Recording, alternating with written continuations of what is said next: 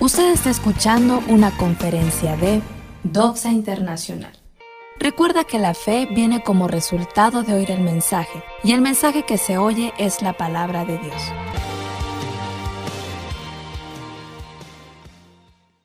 pueblo de Israel que ahorita lamentablemente está inmerso en una guerra de autodefensa por unos brutales ataques hacia su nación y hacia sus ciudadanos el 7 de octubre en la madrugada por gente terrorista disfrazados de policías y disfrazados de miembros del ejército con uniformes del ejército israelí irrumpieron en su territorio y masacraron aproximadamente a 1.400, 1.500 personas, ciudadanos que estaban durmiendo en sus ranchos, en sus kibbutz y en sus casas, sin respetar niños, sin respetar a nadie. Cuando nosotros vemos a una nación eh, gastar tanto en, en la guerra, la mayoría de la gente se pregunta de dónde sacan tanto dinero. La verdad es que por ser parte del pueblo de Dios, ellos ya llevan una herencia milenaria del estudio de la Biblia y del conocimiento de cómo prosperar. las Sagradas Escrituras, sobre todo desde el Antiguo Testamento, nos enseñan a nosotros estos principios o leyes de la prosperidad.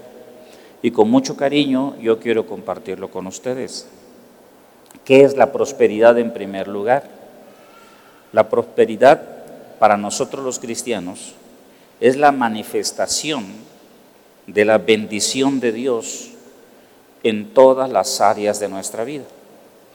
Porque yo puedo tener mucho dinero, pero una familia fracasada, o no tener salud. O puedo tener mucha salud y estar endeudado y andarme escondiendo de mis acreedores, a la gente a la que les debo o tomar mañas de pedir prestado, andar estafando y nunca pagar. Entonces, la bendición, la prosperidad es integral para nosotros los hijos de Dios. Es la bendición de Dios en todas las áreas de nuestra vida. La persona prosperada goza de salud física porque hace ejercicio, se cuida en su dieta, eh, busca tener exámenes médicos regulares, creo que está como en 100 pesos un examen general, ahorita ya con tantas ofertas en el área médica, y se cuida su salud física. Eso también es prosperidad.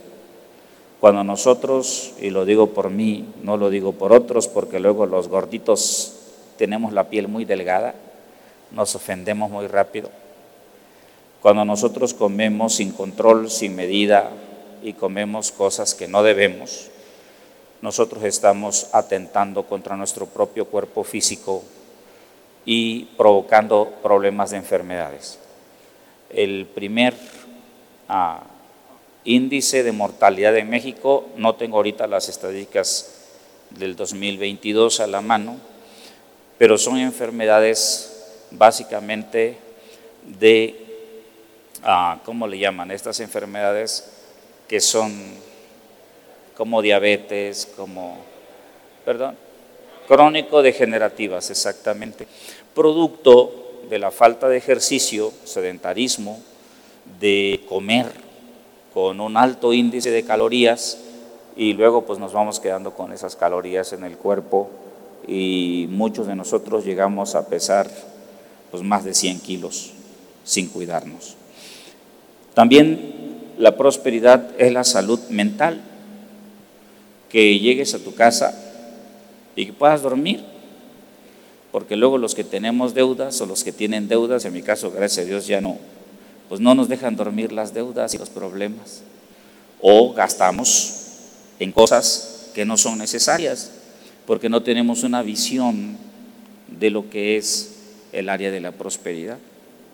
Hemos tenido que ayudar a gente, a miembros de la casa, que se endeudan por hacer una fiesta de 15 años, porque la niña pues tiene antojo y tiene ganas de que se le haga una fiesta de 15 años, con su vestido y, y este, el grupo, el DJ y cosas así, que si tú no tienes los recursos, tú no debes de gastar tus activos o de endeudarte por hacer algo que no es necesario.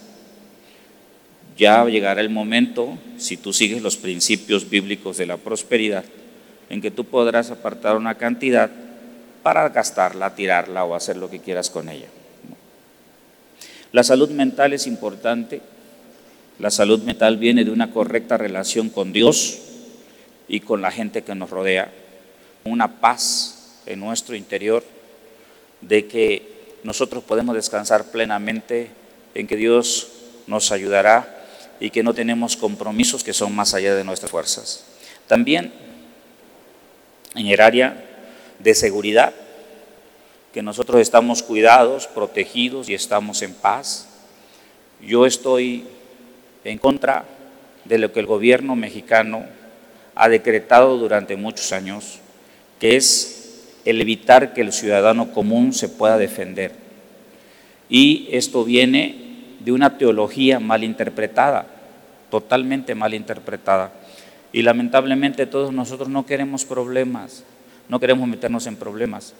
Y eso ha permitido que el crimen organizado crezca de una manera tan desmesurada que ni el propio Estado mexicano, con todo su poderío en el ejército y todos sus generales y la Marina y la Guardia Nacional y todo el mundo, puedan controlar, porque no nos permiten a los ciudadanos defendernos.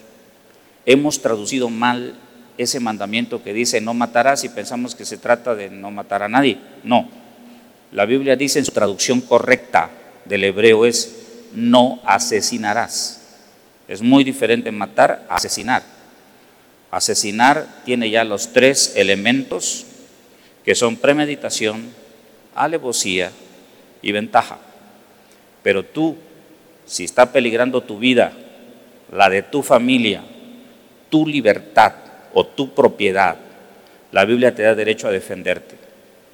Hace dos o tres días salieron las noticias, un ratero se acercó para asaltar a un hombre aquí en Montoya. Ese hombre es un oficial militar retirado.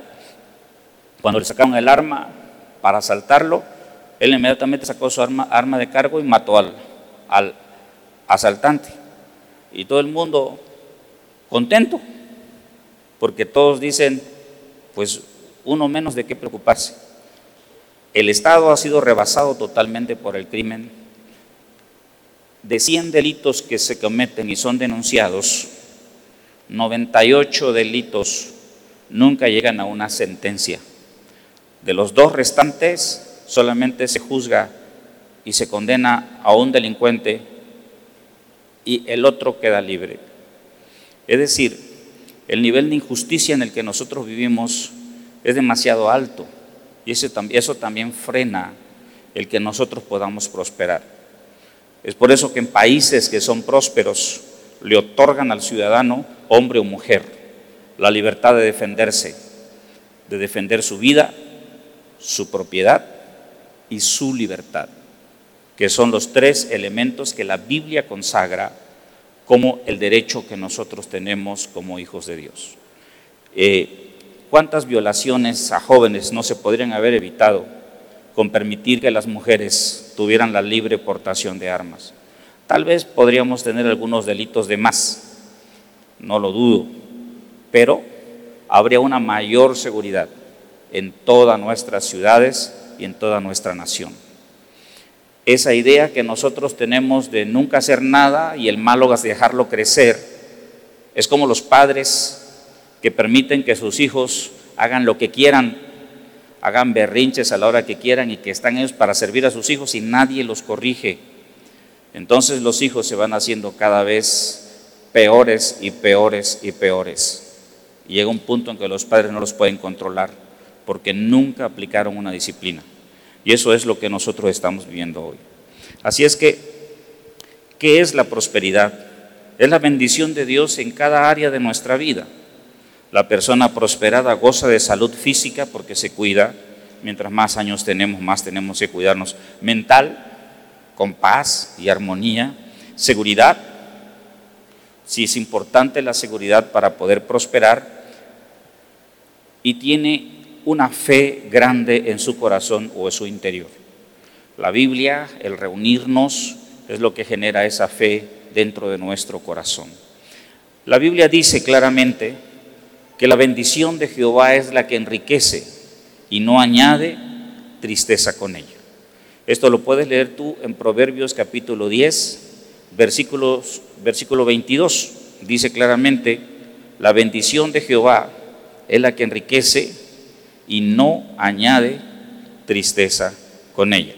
En Malaquías 3.10 también es un pasaje que lo usamos muy comúnmente. Traigan los diezmos a la alfolía y alimento en mi casa. Pruébenme ahora en esto. Si no, abriré las ventanas de los cielos y derramaré bendición hasta que sobre y abunde. El cielo no tiene ventanas.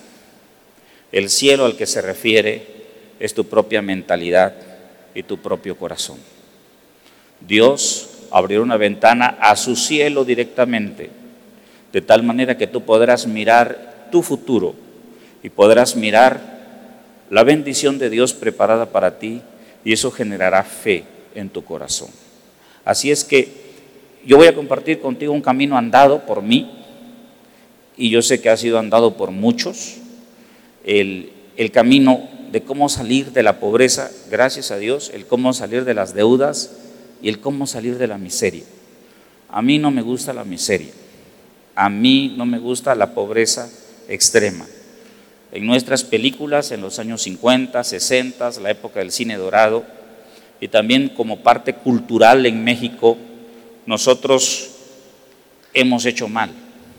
Hemos dignificado la pobreza, la miseria y hemos castigado o juzgado a las personas que prosperan. Hasta hoy ese es el problema dentro de la sociedad.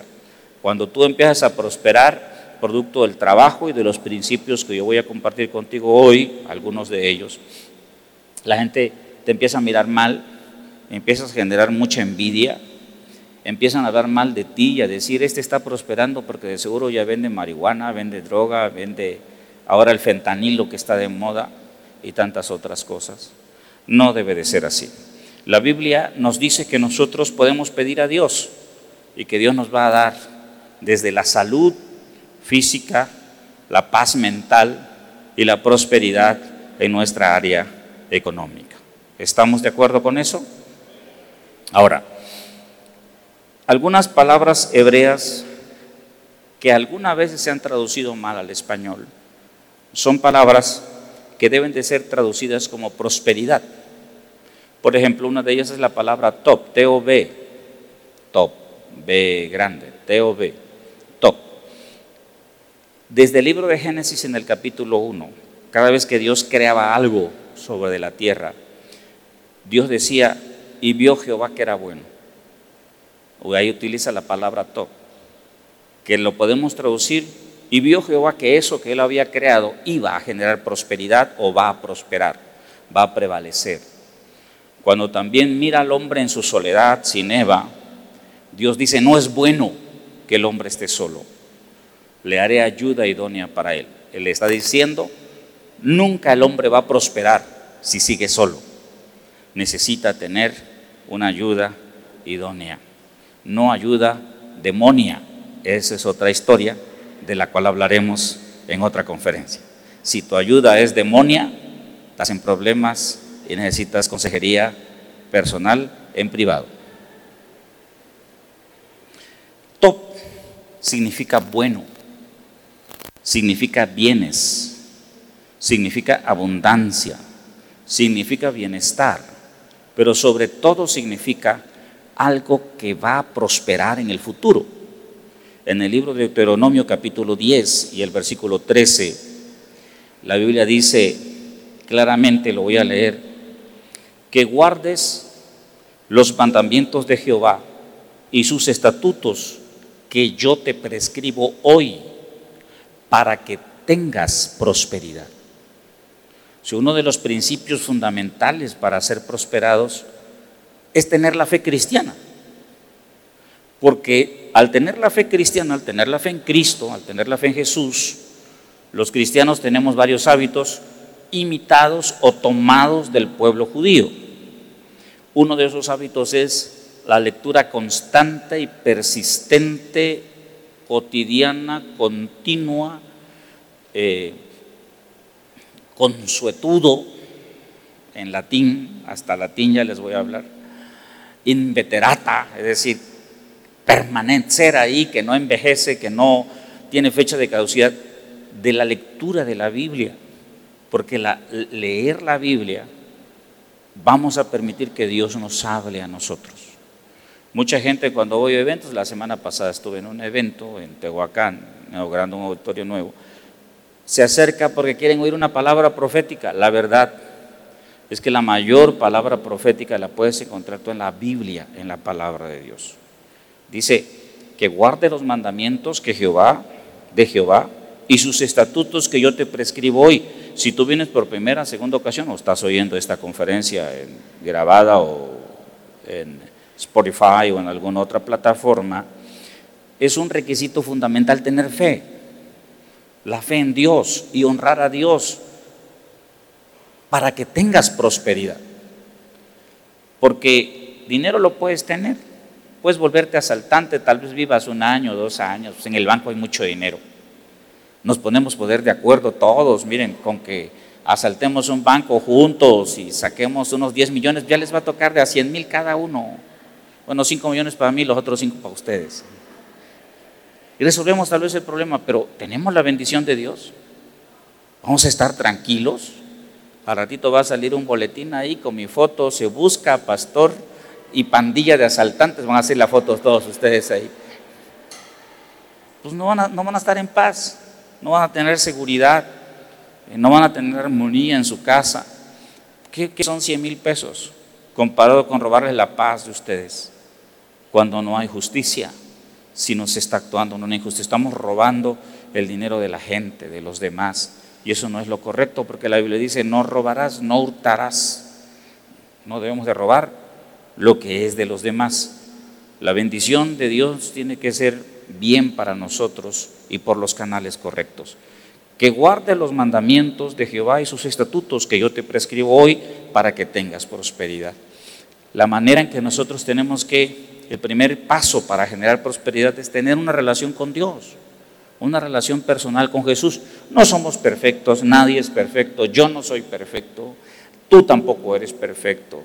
Nosotros tenemos muchos problemas de diferentes tipos, todos, pero sin embargo, la fe en Jesucristo es fundamental.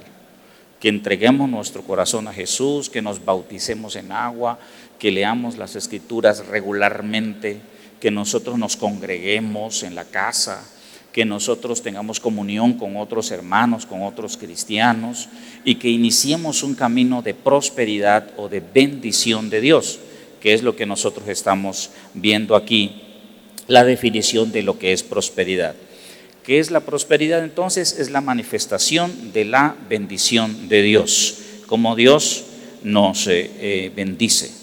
Ahora, otra palabra que se traduce como bendición o prosperidad en la Biblia es la palabra shalva en hebreo, que significa seguridad, abundancia, descanso, paz.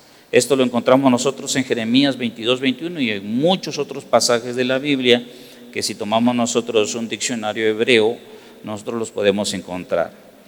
Te he hablado en tus prosperidades. Me dijiste, no iré este fue tu camino desde tu juventud, que nunca oíste mi voz. Jeremías se levanta como un profeta hablándole a una nación que ha prosperado, que tiene la bendición de Dios. Sin embargo, el prosperar para mucha gente nos aleja del camino de Dios, porque empezamos nosotros a pensar que prosperamos por nuestra inteligencia y por nuestras decisiones y se llena nuestro corazón de orgullo. El orgullo es lo que más te aleja de Dios. El problema de tener éxito es que tu corazón corre el peligro de llenarse de orgullo. Yo lo viví, yo lo pasé. El hecho de ser exitoso, de ser que Dios te da inteligencia, de ser inteligente y de ser exitoso, provoca que tú pienses de manera inconsciente quizás que tú eres la última Coca-Cola del desierto, que tú eres el picudo, que tú eres el que sacas a todos los bueyes de la barranca, que tú eres el mero mero, que tú eres Juan Camaney, que sin ti el mundo tendría problemas. eso es orgullo dentro de nuestro corazón y eso nos aleja del camino de Dios. No tenemos mucho tiempo para hablar de estas cosas, pero es fundamental lo que nosotros estamos hablando. Hay otra palabra, la tercera y última palabra que voy a compartir hoy por causa del tiempo, porque apenas estoy hablando la introducción, es la palabra shalom. Cuando estudié únicamente seis meses en la Universidad de Hebrea Hebreo, bíblico, ya no le seguí por varias razones, pero la primera palabra que te enseñan es shalom, porque así se saludan ellos. Shalom significa bienestar. Significa estar seguro, estar feliz, ser dichoso y sentirte victorioso. Sentirte, como dijo el apóstol Pablo en el libro de Romanos, más que vencedor por medio de aquel que nos amó. Eso significa la palabra shalom. Así es que vamos a ver algunos principios fundamentales que yo los practiqué para que nosotros pudiéramos salir de la pobreza y de la miseria. Principio fundamental número uno o práctica fundamental número uno, ya veremos más adelante los fundamentos de la prosperidad. Estudiar duro, estudiar mucho. Es por eso que nosotros adoptamos el tema de la educación como uno de los trabajos fundamentales del ministerio o de la organización. Por eso trabajamos nosotros con niños desde kinder, primaria, secundaria, preparatoria ahora y carreras profesionales ya. Ya tenemos varios titulados con cédula profesional de nuestra universidad, que es una alianza entre diferentes líderes visionarios en el país y algunos en el extranjero para brindar una educación cristiana de calidad a la iglesia de Dios, a los hijos de Dios, porque entendemos que es el único camino para prosperar. Estudiar mucho, estudiar duro, buscar ser el mejor mientras tú estudias. No hay edad para estudiar. Es más, si tú ya estás viejito, ya te sientes ruco, ya te sientes acabado, ya te sientes que ya tu fecha de caducidad ya llegó y se te olvidan las cosas y tienes problemas, lagunas mentales y todo, es porque nunca usaste el cerebro. El cerebro es un órgano. Si tú te metes al gimnasio y empiezas a hacer ejercicio, a ratito te vas a poner así como yo.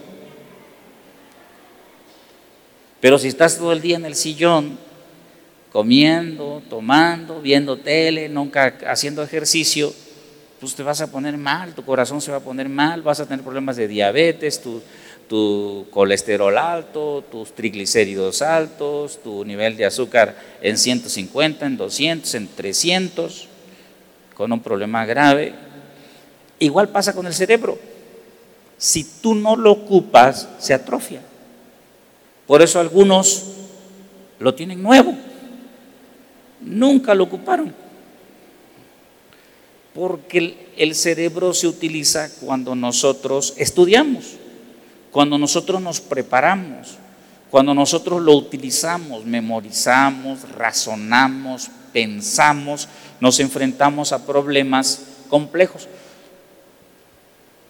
Cuando Alejandro Murat estaba corriendo para, para gobernador, nos invitaron a una comida, una mesa cerrada, me senté con él y platicamos de varias cosas. Un muchacho muy, en ese tiempo, pues con muchos deseos de ayudar al Estado. Y, yo le hablaba del, problema que nosotros tenemos como Estado de educación. Tener a un sindicato que durante 30 años estuvo haciendo huelgas durante meses y meses y meses, que nadie los puede gobernar ni entrar. El Estado, si quiere supervisar, no los dejan, quieren, no los dejan que en nuestras comunidades donde nosotros tenemos grupos cristianos, próximo sábado voy a estar en una de las comunidades más pobres de nuestro país, San Pedro el Alto, a cinco horas de aquí, metidos entre la sierra. Los maestros van dos días a la semana. Llegan martes, dan clases miércoles, jueves y se regresan. O sea, ¿qué nivel estamos teniendo nosotros en nuestra, en nuestra sociedad de educación? Ni los que van a escuelas privadas les haces un examen básico. No saben interpretar una oración, no saben escribir.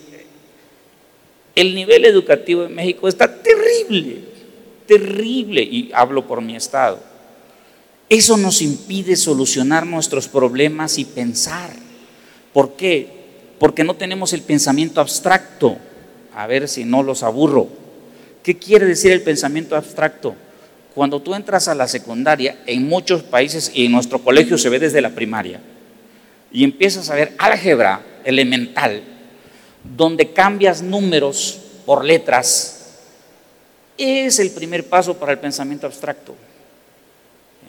¿Qué quiere decir? Que ya no es tangible. Cinco manzanas, ah, es igual a A, es igual a X, es igual a Y. Entonces, empiezas a ver las primeras fórmulas. Tenemos nosotros cuarto nivel de primaria como término medio dentro de nuestro Estado. Por eso tenemos tantos conflictos y problemas, porque no tenemos la capacidad de solucionar esos problemas. La gente, aunque ya está adulta, su mente sigue siendo de un niño de cuarto de primaria. Y no hay manera, por eso nos peleamos, nos matamos, nos... Siempre Oaxaca ha sido un problema de que una comunidad contra otra se pelean, se matan, discuten porque tenemos el más, uno de los más bajos índices de estudio en América Latina y nosotros como cristianos nuestro deber es revertirlo conmigo. ¿Sí me explico?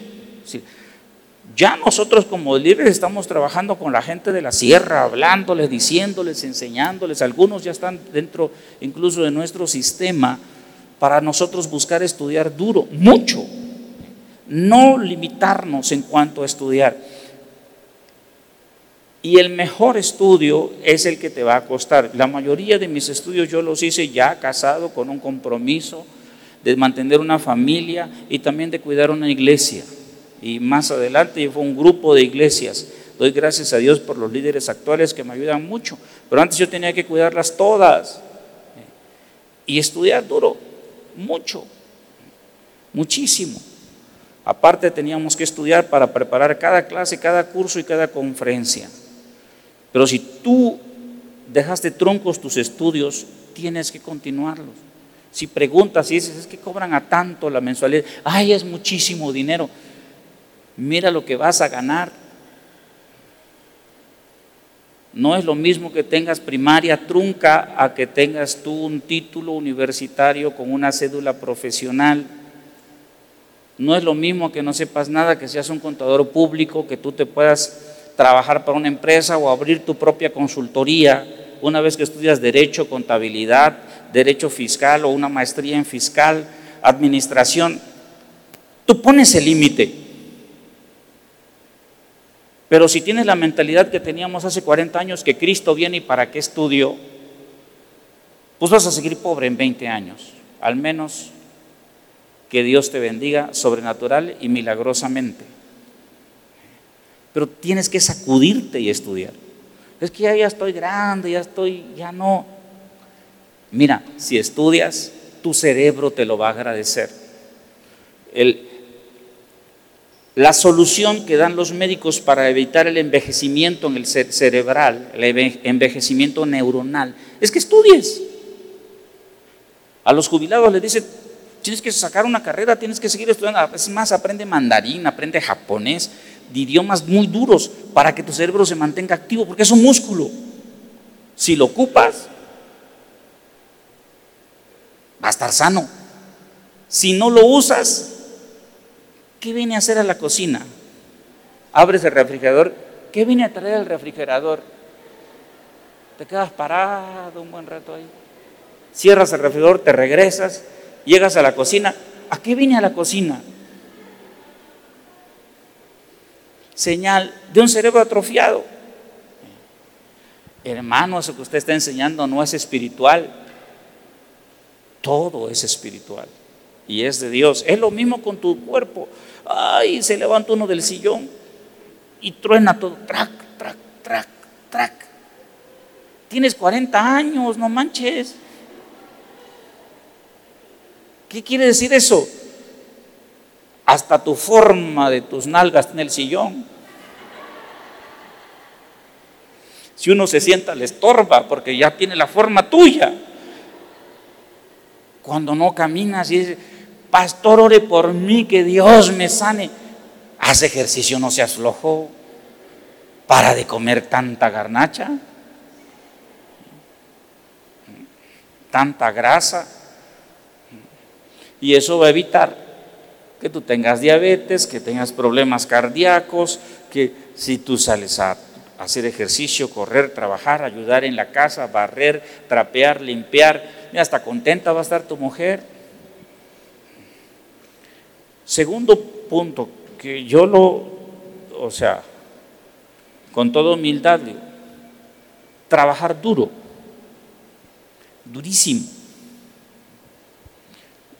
Los chavos de ahora ya no quieren trabajar, quieren que todos se los den. No sé dónde aprendieron eso, pero nosotros nos enseñaron que el trabajo es santo, es sagrado y tenemos, tenemos que trabajar duro, durísimo, mientras nosotros tengamos una edad laboral y no nos lo impida enfermedades o nos lo impida nuestro cuerpo físico. hay gente que no quiere trabajar. Es que yo soy contador. A mí ponme un escritorio con mi computadora eh, y tiene que ser Apple o Mac, no, ya Apple la más cara. Y yo aquí voy a estar. Oye, vamos a poner un piso. No, eso yo no le hago, se van a ensuciar mis zapatos. Oye, necesito que vayas caminando a traer el carro al taller. No, no, no, no, no, no, no. Voy a pagar un taxi, son tres cuadras. ¿Cómo crees que voy a caminar? Así están los jóvenes ahora. Cuando de chavo nosotros vamos a hacer un pozo, sí vamos a hacer el pozo, estamos escarbando 10 metros adentro del pozo, sin problema, vamos a hacer eso, vamos a hacer aquello, vamos a pintar, vamos. Ahora no saben nada. Les digo, pues en vez de que estén viendo TikTok, bailando la gente ahí, ¿por qué no miran ustedes cómo hacer las cosas? ¿Eh? Y luego dicen, no sé por qué yo no tengo dinero nunca, pastor. Pues eres flojo. No trabajas. Y cuando hablo de trabajar, hablo de hacer de todo. Bueno, casi de todo. No vaya yo a encontrarla por ahí, por las calles de la zona roja. Y usted dijo, pastor, que hoy hiciera de todo. Trabajo duro. Que tus, miren, ha venido gente a dar tequio aquí. Los estudiantes que yo recibía de tiempo completo en el internacional, vamos a plantar un árbol. Les tenía yo que dar una clase de cómo agarrar la pala.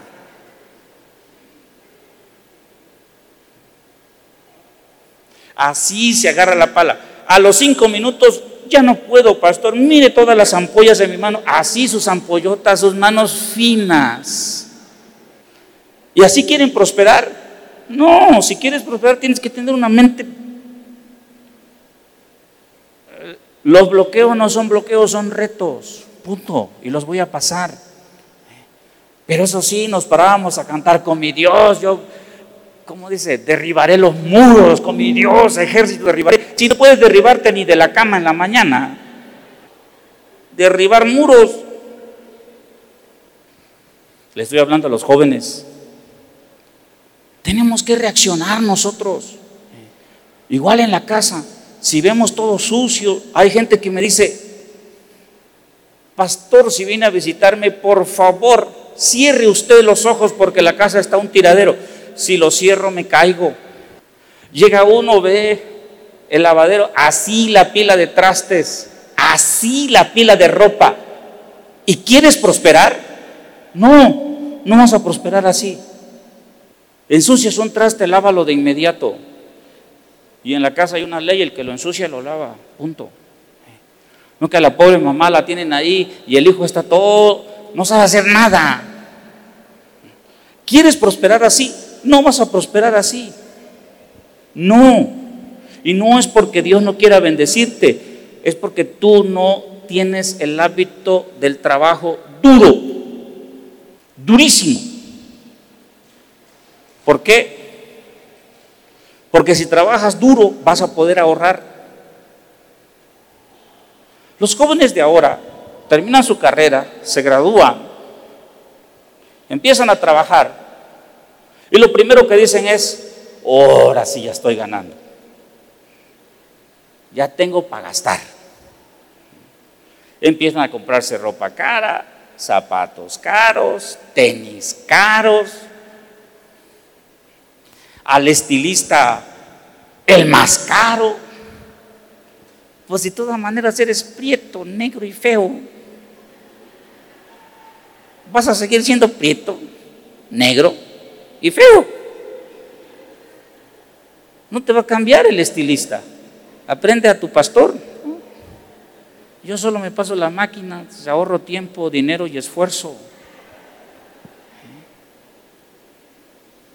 ¿Y qué es lo primero que hacemos? La tarjeta de crédito, empezar a endeudarnos, empezar a gastar más de lo que nosotros ingresamos, jamás ahorramos. Vienen jóvenes solteros, graduados, con su trabajo, y me dicen, pastor, présteme dinero porque no, ahora sí no tengo. ¿Y qué haces tu dinero? Eh, no sé cómo se va.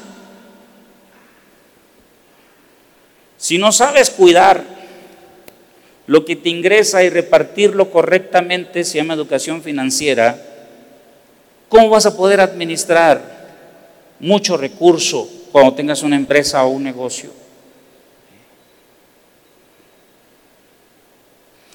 Tercer consejo, ahorrar tanto como puedas. Trata de mantener tus gastos abajo de lo que tú ingresas. Evita gastos superfluos. Si ustedes me ven y me dicen, ay, pero qué guapo está ese pastor, miren nada más su pantalón de casimir y su guayabera tal marca, su Cuba, Cuba no sé qué, se llama una marca muy buena de guayabera. Y su camisa, mira nada más que guapo se ve. Uno, ya soy guapo. Dos, yo compro en las pacas. Es ropa de la más alta calidad, de marca, y mis pantalones cuestan 20 pesos.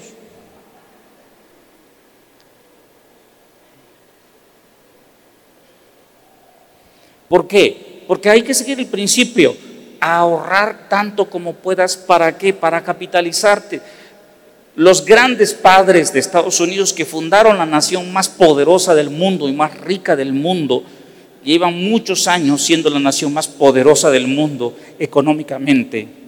La, fundaron sobre una base. Ellos dijeron, si ingresamos un dólar, vamos a gastar 99 centavos. Si nosotros hacemos eso, esta nación será una nación poderosa. Si ingresamos un dólar y gastamos un dólar con un centavo, en el paso de los años seremos la nación más pobre de este mundo o de este continente. Ese es el origen de la pobreza. Gastas más de lo que tú puedes producir. Para un gobierno, para una familia, para un Estado o para un individuo. Tienes que capitalizarte. ¿Por qué? Porque eso te da el paso al siguiente paso.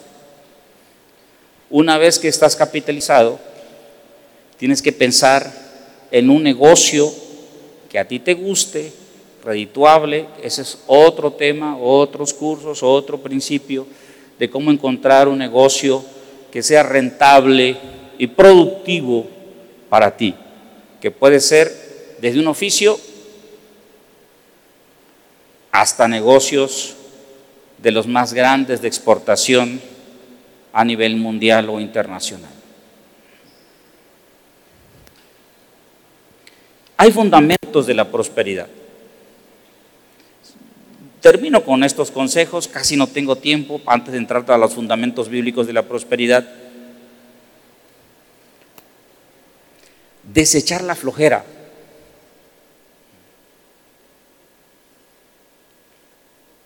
Conozco jóvenes que duermen 12 horas al día. Innumerables ocasiones yo duermo cuatro horas al día. Innumerables noches, innumerables ocasiones. Lo ideal sería dormir entre seis y siete horas, no más. Si tú duermes más, tienes un problema. O estás enfermo o eres flojo. Si estás enfermo, hace unos análisis y que un médico vea qué tienes. Si eres flojo, eso es otro problema. Desecha la flojera. Hay tantos pasajes en la Biblia, en el libro de Proverbios de eso. Deséchalo. Deséchala. Proverbios dice que el flojo, cuando le dicen, oye, levántate, vamos a trabajar, dice, no, no vamos al campo hoy me avisaron que había un oso allá afuera en el campo, que anda matando gente. El león está afuera, no vamos a ir nosotros. No queremos trabajar, dice, como la puerta se gira sobre sus goznes, es decir, lo que sostiene la puerta cuando gira, dice, así el flojo gira en su cama, porque se cansa de un lado, se cansa del otro está girando sobre su cama, cansado. Algunos dicen que hasta les duele el cuerpo de tanto estar acostado. Siguiente, desechar la indolencia. ¿Qué es indolencia? Los albañiles tienen una frase que dice, hay sansebas cuando yo era jovencito y tuve que trabajar de ayudante de albañil para poder comer, yo no les entendía qué significa ahí San Sebas. Otro maestro me decía, ¿qué quiere decir ahí San Sebas? Ahí Sebastián lo arregla. ¿Y quién es ese Sebastián? Decía yo. No, la frase era, ahí se va, como salga. Total, ya quedó, la cosa es entregar. Nosotros si no somos excelentes en lo que nosotros nos pretendemos hacer y abrazamos la indolencia, hacer las cosas como caiga y como sea, afectará nuestra prosperidad en el futuro. La gente que más hace con cuidado lo que tiene que hacer, sea un mecánico, sea un electricista, sea un plomero, sea un abogado, sea un médico, cirujano, sea quien sea, tarde o temprano va a ocasionar graves problemas por su indolencia. Contraté hace poco a unos electricistas para que hicieran un trabajo. No sé cómo lo hicieron, pero cada vez que jalamos un cable se zafa.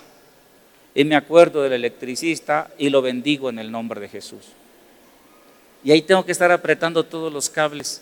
Ya me quejé con el ingeniero que me lo mandó y le dije, oye, sí, dice ese problema tengo con él. Le digo, entonces, ¿por qué me lo mandaste?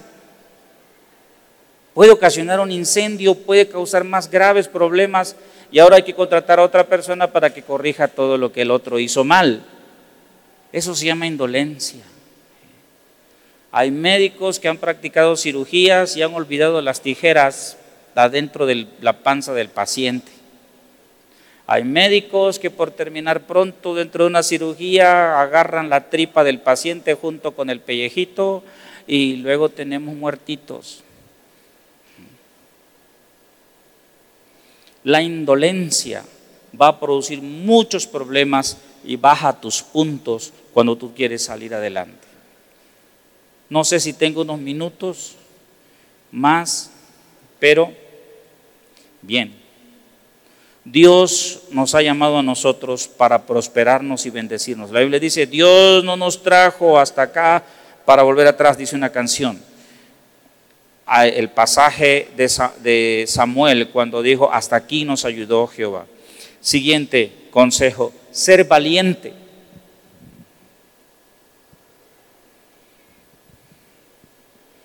En el área empresarial, solo un minuto, en el área de negocios, tienes que ser valiente. No hay seguridad de nada. La única seguridad es la bendición de Dios y la ayuda de Dios. La gracia y el favor de Dios, pero tienes que ser valiente. La Biblia dice que el reino de los cielos sufre violencia y los valientes son los que lo arrebatan.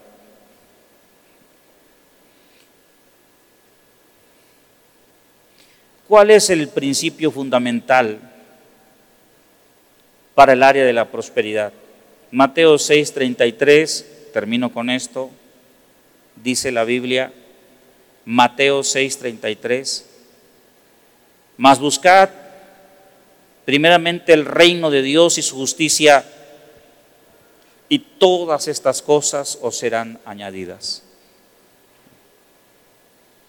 Mas buscad primeramente el reino de Dios y su justicia, y todas estas cosas serán añadidas. La clave para ser bendecido es buscar servir a Dios, servir a la casa, servir a nuestro prójimo y buscar primero el rostro de Dios y el amar a Dios y el servir a Dios. Poner tus ojos en Dios no en otras personas o en el gobierno para que nos regale a nosotros alguna dádiva mensual. Poner nuestros ojos en Dios y procurar nosotros levantarnos en esta área financiera, en esta área económica, en esta área de pobreza y de miseria. Busca no tener deudas. La razón por la cual nosotros nos endeudamos es porque nosotros gastamos más de lo que nosotros producimos. Pero en el momento en que nosotros nos sentamos y confiamos y oramos y buscamos a Dios para que Él abra las ventanas de los cielos, es decir, abra nuestro entendimiento, nuestra mente de cómo generar prosperidad, en ese momento le permitimos a Dios empezar a obrar y a operar en nuestra vida. Recuerda entonces ¿Qué quiere decir prosperidad? Quiere decir la manifestación de la bendición de Dios en todas las áreas de nuestra vida. La persona prosperada va a cuidar su salud física, su salud mental y va a cuidar con la ayuda de Dios el área de su vida de la generación de recursos. Estará bendecido y con una mentalidad de sobreabundancia. Con eso nosotros podemos ir concluyendo esta primera parte porque nos quedamos sin tocar los fundamentos para la prosperidad, que es buscar primero el reino de Dios y su justicia y todas las cosas nos serán añadidas. Vamos a ponernos de pie en esta hora, por favor.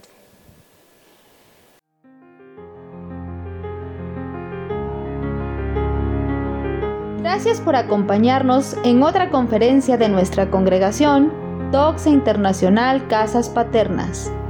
Síguenos en Facebook como Doxa Internacional Red. Hasta la próxima. Que la gracia de nuestro Señor Jesucristo sea con todos vosotros. Amén.